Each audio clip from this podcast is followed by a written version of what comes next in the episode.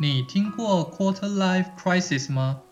直接翻成中文的话是人生四分之一危机，指的是我们在二十到三十岁之间，因为初次面临人生重大选择及生活的挑战，而引发的迷惘、不安全感与自我怀疑。很多的时候，在学校我们学着不同的知识，比如数学微积分。或是在同侪间学习着应对进退的方式，但是学校从来没有认真教导过我们如何应对那些面临人生重大选择或是对于生活的挑战时产生出来的不安全感，甚至是自我怀疑。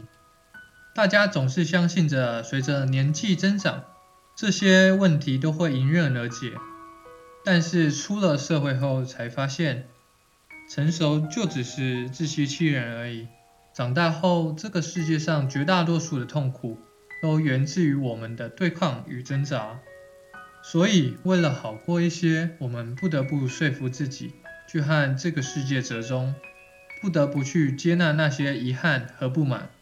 但是，我们也会明白，生活如果只凭着满腔的热血是不够的，反而需要更多的隐忍与接纳。久着久着，却又发现我们的人生。就如同五月天《盛夏光年》的那句话所说：“长大难道是人必经的溃烂？”